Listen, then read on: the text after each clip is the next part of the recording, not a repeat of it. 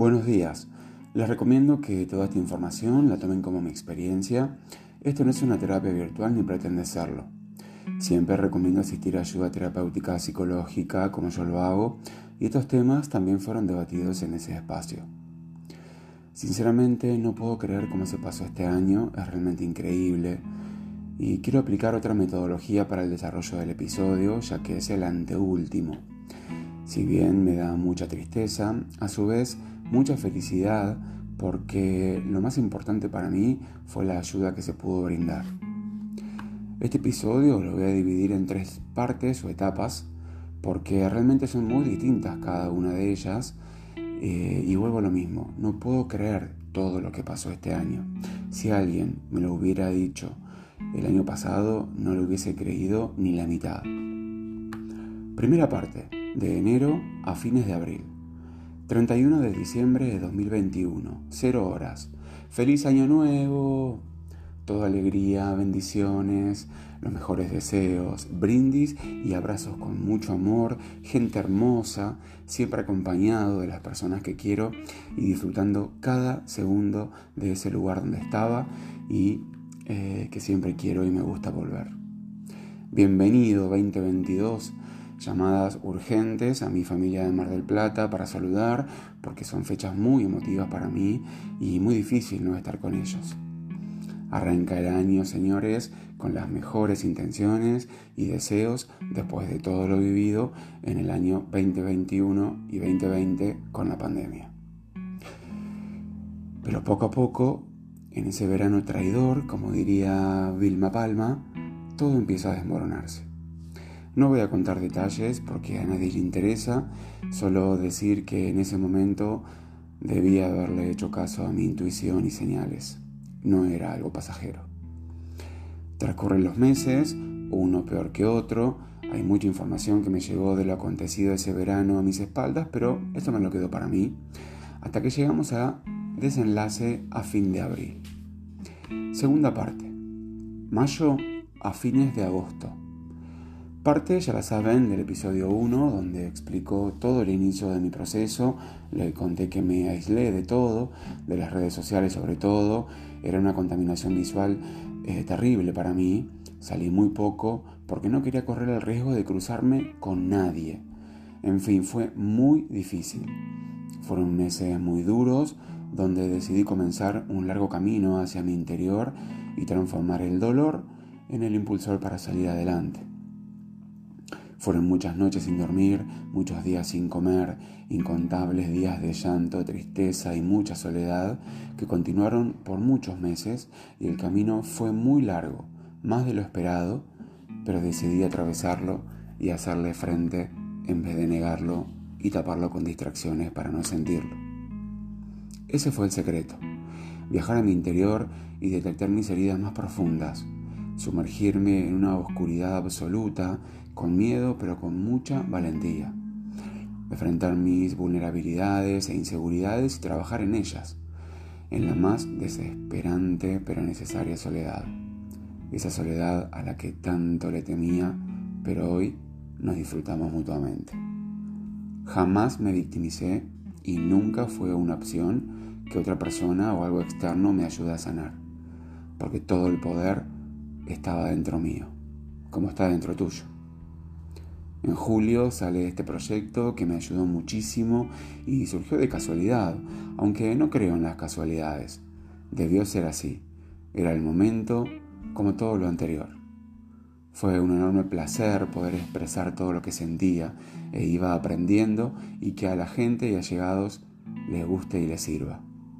Y si bien de a poco empecé a salir adelante y sentirme mejor, poco a poco parece volver a desvanecerse todo. Tercera parte, de septiembre a fin de año.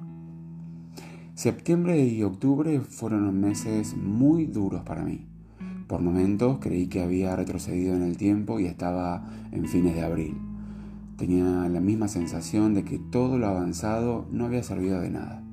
Fueron meses bisagras en mi vida empezaron a acercarse fechas importantes y todas las primeras veces de cada acontecimiento es muy duro atravesar. Los cumpleaños, un viaje programado, era el viaje de mis sueños. La Navidad realmente fue muy duro, sumado a que debía dejar el lugar donde vivía, que si bien jamás me gustó esa casa, accedí a vivir ahí porque uno en relaciones siempre algo debe ceder, entonces debía encontrar donde vivir, todo volvió a foja cero. Pero jamás bajé los brazos e hice valer mi resiliencia y con esa actitud todo comenzó a encaminarse poco a poco a mitad de octubre. Evidentemente el universo compensó mi imposibilidad de viajar a donde había querido ir toda la vida, pero ya habrá otra oportunidad para cumplir ese sueño, porque en su lugar hice el viaje más importante de toda mi vida y es haber viajado a mi interior.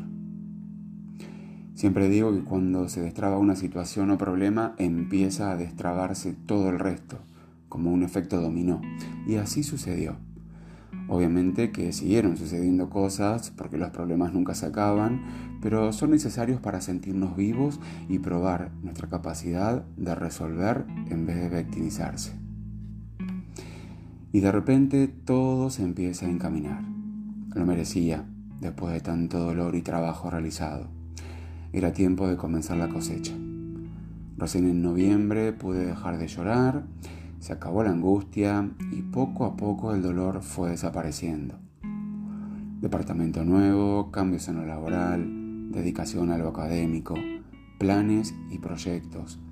Hermosas personas que ingresan a mi vida y nos hacen volver a creer en el amor.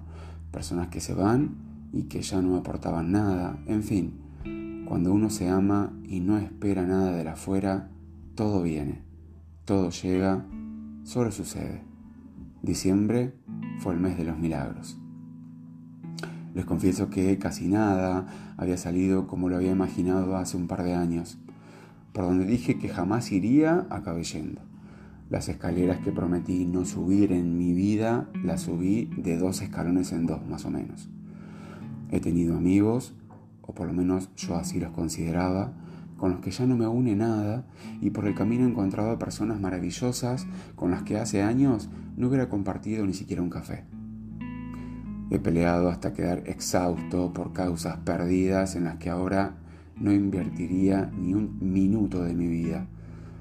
Y he encontrado el sentido de mi vida en momentos que hace años me habrían pasado inadvertidos.